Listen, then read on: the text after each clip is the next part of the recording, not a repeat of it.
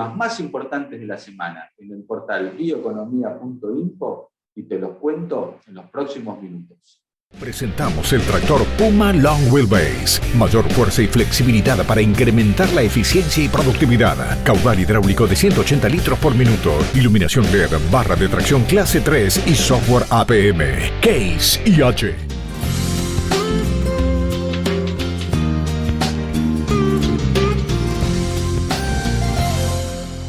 El Senado de la Nación Argentina finalmente convirtió en ley el proyecto oficialista para un nuevo marco regulatorio para los biocombustibles en una medida que da la espalda a los esfuerzos climáticos que está desarrollando el mundo para descarbonizar la economía y sobre todo a los objetivos asumidos por Argentina y ratificados hace pocas semanas por el presidente Alberto Fernández durante la cumbre climática organizada por su par, el presidente de Estados Unidos, Joe Biden.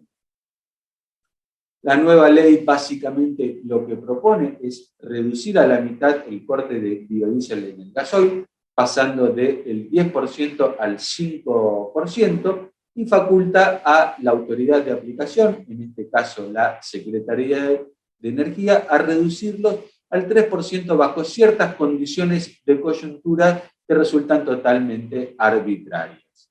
En el caso del etanol, donde el corte se venía componiendo de 6% para el eh, derivado de caña de azúcar y 6% para el de maíz. El primero no se toca, queda en 6%, mientras que en el segundo se mantiene también en el 6%, pero la autoridad de aplicación, la Secretaría de Energía, está facultada para reducir el uso de etanol de maíz también a la mitad bajo las mismas condiciones de coyuntura explicadas recientemente. Después de la aprobación de este proyecto, varios periodistas me han pedido opinión al respecto, pero particularmente uno eh, de un medio de política energética muy prestigioso, me, me preguntó específicamente si el sector azucarero había sido el gran ganador con esta ley, ya que el proyecto había sido acompañado tanto por los senadores oficialistas como por los de la oposición. Mi respuesta fue negativa, estoy convencido que con esta ley pierden todos y el NOA también tiene muchísimo para perder. Esta política de biocombustibles que se inició a partir de la entrada en vigencia de la ley 26.093 el primero de enero del 2010, puso fin a las eternas crisis cíclicas del sector azucarero. Los ingenios de Argentina producen más azúcar de la que se consume en el país y estos excedentes que deben ser exportados, muchas veces su precio internacional caía por debajo de los costos. Esto impedía que eh, se exporte y ese azúcar quedaba retenida en el mercado interno, produciendo un espiral negativo de caída de precios que terminaba con eh, profundas crisis en el sector azucarero y que también terminaban trasladándose a otros eh, sectores a partir de, esta nueva, de este nuevo marco de biocombustibles, los ingenios pudieron diversificar su producción tanto en azúcar y etanol, terminando con estos excedentes. En aquel momento, los ingenios consumían enormes cantidades de gas natural para abastecer sus plantas.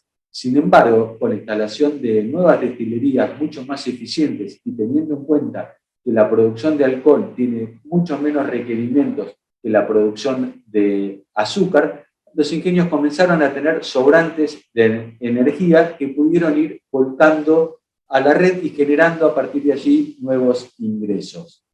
el mayor volumen de producción de etanol trajo aparejado el problema de la vinaza. La vinaza es un efluente con una alta carga eh, orgánica. En el mundo la mayoría de las destilerías utilizan esta vinaza para regar este, los campos, la diluyen en agua y regan los campos, aportándole minerales al suelo. En Salta y Jujuy eh, esto no sería un problema, pero en Tucumán eh, los suelos están saturados de los minerales que contiene la vinaza, por lo tanto el fertirriego, como se le llama, no es una opción sustentable.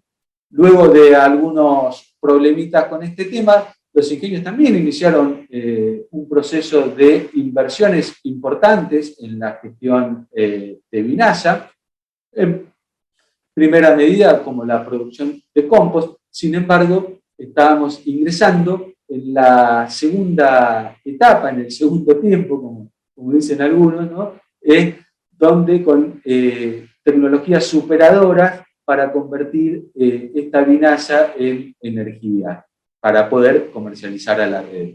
Eh, estos proyectos eh, se frenaron, se frenaron hace dos años cuando este, empezó la incertidumbre sobre la continuidad de la ley y no van a seguir en un marco que no proponga un mayor volumen de biocombustibles.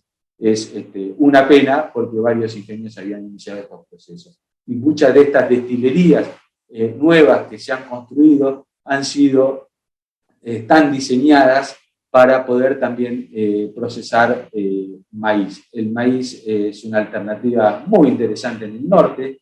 Eh, allí se, también se produce un volumen creciente del cereal que debe que tiene enormes costos logísticos para ser trasladado a puerto y exportándose y de esta forma estamos perdiendo una alternativa de poder procesar localmente un cereal es tan eh, importante para el desarrollo de la agricultura del norte argentino. Eh, también este nuevo marco va a poner fin a las investigaciones en nuevas variedades de caña que prometían expandir la frontera eh, tanto en el NOA como hacia el NEA, generando nuevas oportunidades para la bioeconomía local. esto, si no hay dónde colocar la caña de azúcar, azúcar no se puede colocar más, no vamos a exportar etanol, no tenemos más mercado. Todas estas investigaciones, estos desarrollos van a quedar también eh, truncos. La verdad que eh, es eh, muy difícil de entender cómo los legisladores de estas provincias productoras de biocombustibles han dado la espalda a, a proyectos que den o que busquen seguir, continuar con un mayor, eh, continuar esta tendencia de ir hacia mayores cortes de biocombustibles y cuando estamos este, limitando estos desarrollos. En un mundo que eh, está estableciendo eh, fronteras de carbono, impuestos al carbono, es decir, que los productos que nosotros exportemos a Europa, por ejemplo, se le va a medir la huella ambiental y si tienen una huella ambiental elevada, le van a poner eh, más impuestos. ¿eh? Eh, los biocombustibles son una forma de reducir los impuestos de todo, reducir la huella ambiental de todos los bienes, pues se utilizan para el transporte y la logística, es una de las grandes contribuyentes a la huella ambiental de cada producto. Y para colmo se da el momento donde el gobierno tuvo que a importar gasoil y petróleo para cubrir las necesidades. La verdad que eh, restringir las oportunidades, la producción de biocombustibles no tiene ningún sentido, le da, va a contramano a todo lo que está haciendo el mundo y fundamentalmente los países de América, que son los que mejor saben esto de gestionar la fotosíntesis. Hasta la semana que viene.